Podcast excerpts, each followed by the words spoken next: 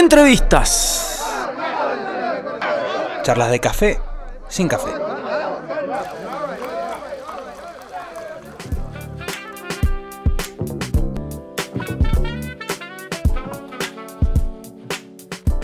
Bien amigos, seguimos con el show de rock y como lo prometimos hace un rato, estamos comunicados con un amigo de la casa, con alguien que sigue trabajando, este, en realidad eh, conduce el programa que sigue después de nosotros, ¿no? Los viernes, el gran Diego Panza Miller. Diego, ¿cómo estás? ¿Qué tal muchacho? ¿Cómo le va? Muy bien. ¿Cómo anda eso, Diego? ¿Todo tranquilo? Bien, Sí, todo tranquilo. Recién llegado acá a la radio, eh, preparando el programa y enterándome que la computadora no me enciende. Así que en, en eso estoy, pero no tengo recursos, no pasa nada. Qué cagado, porque tenés que preparar el show de- dentro de un rato, ¿o no? Claro, y tengo to- todo, todo metido ahí en la computadora. Eh, así que, pero bueno, ya me ha pasado. Eh, eh, todo va por el celular, que es una buena opción. Pero todo bien, todo bien, muchachos. Ahora, ahora Bueno. me consigo ustedes. Bueno, Diego, nosotros aquí celebrando los 20 años al aire de rock en Mendoza, entre lo que fue mm, en aquel momento Rock and Pop y luego Vorterix, este, en una radio que de alguna manera nos daba un espacio, nos daba la posibilidad de poner canciones y escuchar voces más que interesantes. Y te empezamos a escuchar en, el programa de Mario, bueno, ¿cuál es? Eh, con un equipo hermoso. Contame vos, eh, ¿cómo ves en perspectiva eh, ¿Cómo arrancaste vos de 20 años para acá, no? Claro, sí, sí, es increíble cómo cambió todo. Eh, bueno, el hecho de que ahora tengo un programa y lo conduzco es una muestra de eso. Pero ya ahora no me siento como que hago radio. Eh, lo que sería Vorterix, como está planteado, es ca- casi como un programa de televisión. De hecho, nosotros lo pensamos así. Claro. Pero bueno, es cierto que hay gente que lo sigue escuchando por radio, así que sigue siendo eso. Y, mm, y sí, cambió mucho. Personalmente vi en mí una evolución como paulatina en cuanto a mi trabajo. Eh, fue siempre así, escalón por escalón. No fue así de repente, lo cual me parece que me fue mejor para mí, ¿no? Porque mm, no me tuve que encontrar con, con una fama repentina o algo por el Claro. estilo. Y aparte salir por radio, no me conocían la cara y entonces eso me, me jugó a mi favor para, para hacer lo mío tranquilo eh, y siempre con una libertad total en cuanto a lo creativo. Eso, que eso Tal es cual. fundamental. Tal cual. Tal cual. Y, y el hecho de programar música también, ¿no? O sea, todo un desafío. No, yo nunca programé música. Eh, de- Ahora no. No, no, no, El que, el que lo hacía era el gallo. Yo lo que hacía era personajes en el programa de Mario. Hacía Sí, sí. eh, guiones y personajes. Y el que, el que hacía producción era más el gallo, pero siempre trabajamos como en conjunto, con el gallo, con Emiliano, con quien ahora hago el programa, Mili, Claro. y, y entramos como guionistas, eh, haciendo un radioteatro. Y ahí fui haciendo algunas voces, y como tuvieron éxito, medio como que esas voces después eh, tenían un micrófono propio y yo me podía meter al aire cuando quería. Y, y después eso terminó en que eh, tengo mi propio programa, pero esto fue hace cuatro años. Ya cuando Mario decidió eh, desarmar el equipo y hacer otra cosa, ¿no? Tal cual. Digo, vos eh, tenías- justamente hablando un poco de esto, eh, te quería preguntar si extrañabas esa parte, esa, es- esa interpretación de diferentes personajes, esa quizás libertad para entrar en cualquier momento y no tener que, que ser el, el 10, digamos, de- del equipo conduciendo, porque obviamente son dos cosas totalmente distintas.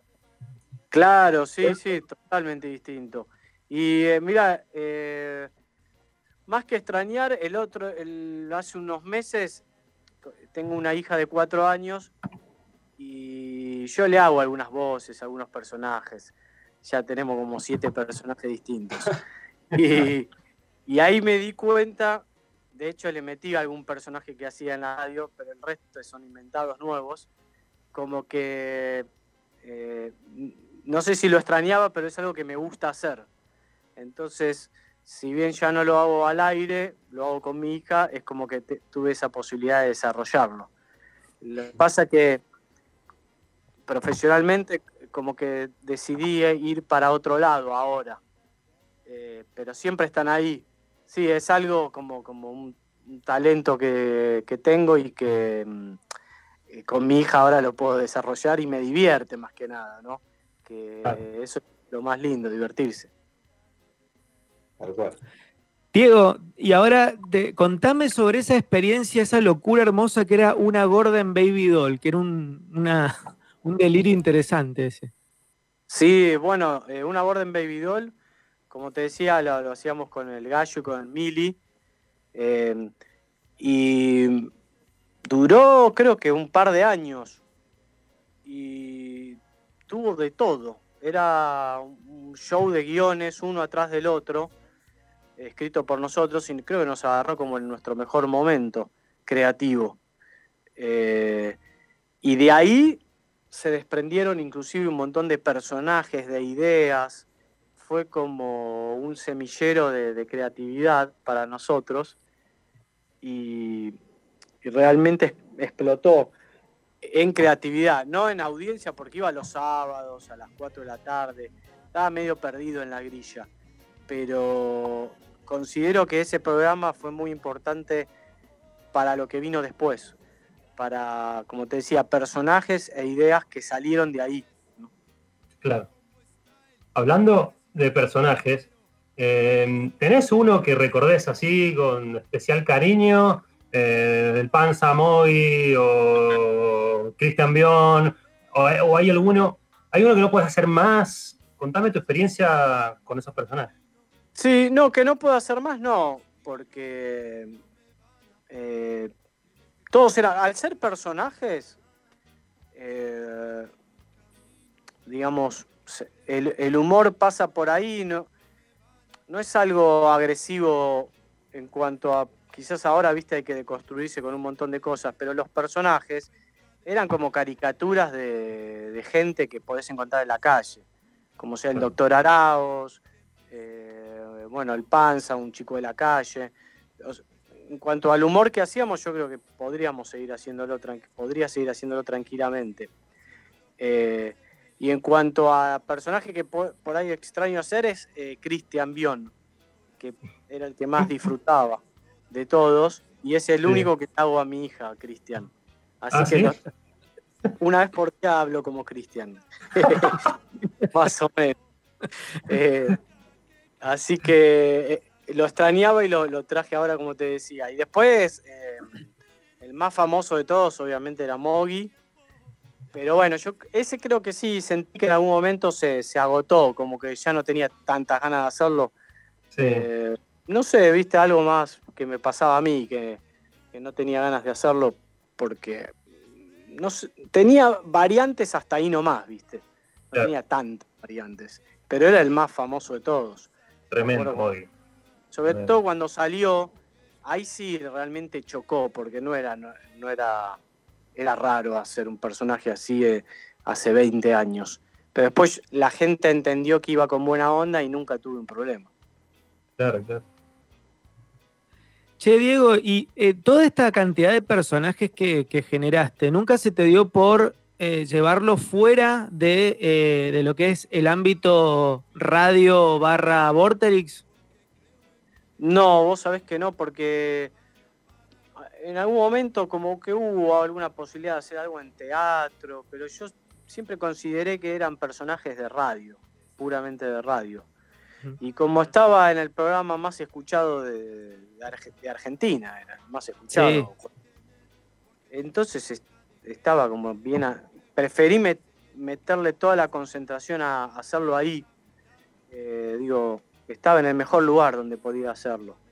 Y, entonces nunca se me dio por ir hacia otros lados. Sí hicimos dos libros de guiones en donde estaban los personajes, pero eran libros de guiones.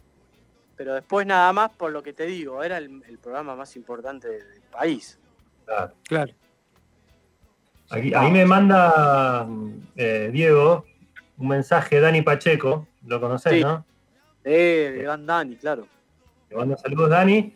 Y me recuerda, dice, eh, que estuvo con ustedes en el comienzo Vorterix, ahí en estudio de Radio Rivadavia, en febrero del 2012. Y después se acuerda cuando estuvieron en el 2000 en el camión de Quilmes, aquí en el shopping de Mendoza. Y después, en el 2001, en Garibaldi San Martín, que había gente, pero desde temprano, muy, muy desde temprano, esperando el radioteatro de ustedes. ¿Se acuerdan? Sí, me acuerdo de, lo- de los dos. De- también de la radio ahí, como decir, ni me acuerdo qué radio era, porque estuvimos un mes como antes de arrancar, de arrancar Vorterix para darle tiempo a que terminen los estudios. Estuvimos uno o dos meses eh, ahí en una M, estaba Dani, me acuerdo ahí. Y Ajá. después, cuando fuimos a Mendoza, sí, me acuerdo del estacionamiento que no había nadie, porque era muy alejado para que vaya Sí. la gente. Y no, no sé, faltó información, pero había poca gente. Igual nosotros lo hicimos con buena onda. Y después, la segunda vez que vinimos, fuimos a un lugar más céntrico y ahí explotó de gente. Sí. Eh, se ve que nos escuchaban en Mendoza, pero no se movían a... O, no sé si recuerdo bien que era ese estacionamiento que había poca gente, porque una vez fuimos a Córdoba y también había poca gente, porque necesitaban un lugar grande pero era muy alejado. Pero en general esos programas que hacíamos en vivo con la gente adelante era impresionante, porque no sé cuántas personas había, pero s- 4.000, 5.000 personas y, y ya para la gente la experiencia de ver un radioteatro en vivo eh, supongo que también era interesante. Radio Arte. Increíble. Y sí, Sí, eran medios rockstar también ahí con, con toda la gente. Era como que un recital de radio. claro, porque nosotros acostumbrados a estar en un estudio cerrado que no te ve nadie, eh, era bastante eh, chocante que de pronto tener toda la gente adelante y ver la expresión en la cara, eh, cómo se reían de las cosas que uno dice.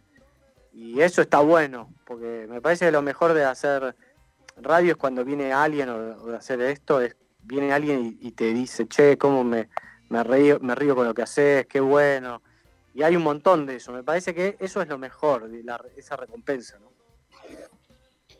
Eh, Diego, te quería preguntar, sacándote un poquitito de- del tema de radio, ¿cómo sigue tu, tu experiencia con, lo- con los instrumentos? Que agarraste eh, un par de instrumentos, no sé si lo- los bongos eran los que te habían convencido al final. No, el djembe, el djembe, sí, sí. El también, ajá.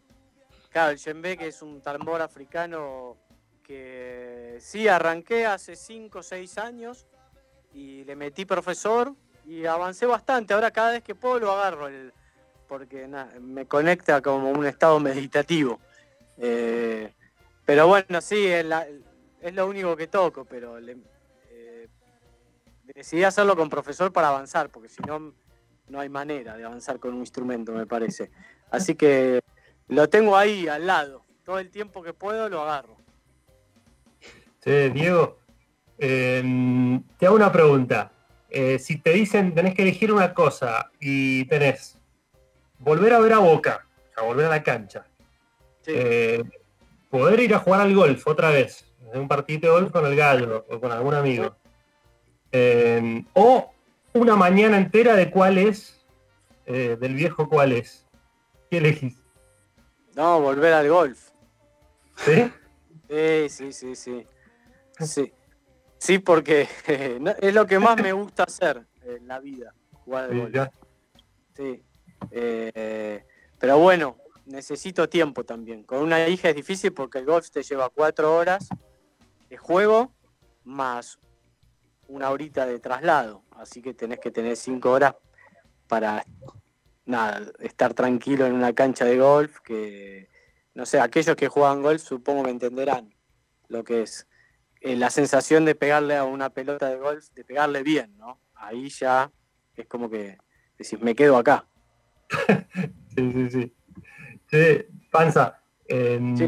te quería preguntar por, ahora que, bueno, lo tenés a Mario, ahí vicepresidente de tu club favorito, eh, Sí. decime si no te tentás para decirle, che, Mario, el 4 anda muy flojo, ¿no, parece- Ajá. ¿no te parece venderlo? Y cuando fue, una- me reuní hace unos meses y le dije de Campuzano que era el mejor jugador que tenemos. Y, pero bueno, él, él después no se mete en el equipo. Claro. Eh, pe- pero no, no, hasta ahí nomás. Con, con que me digan qué van a hacer, que todavía no le, no le pregunté con los abonados, porque yo soy abonado y en Sí. marzo pagué todo el año y vi un partido solo. y nadie dice, nadie, no hay una información de si nos van a devolver la plata, pero bueno, tengo que ir con cuidado porque es el, el vicepresidente de Boca, ¿no?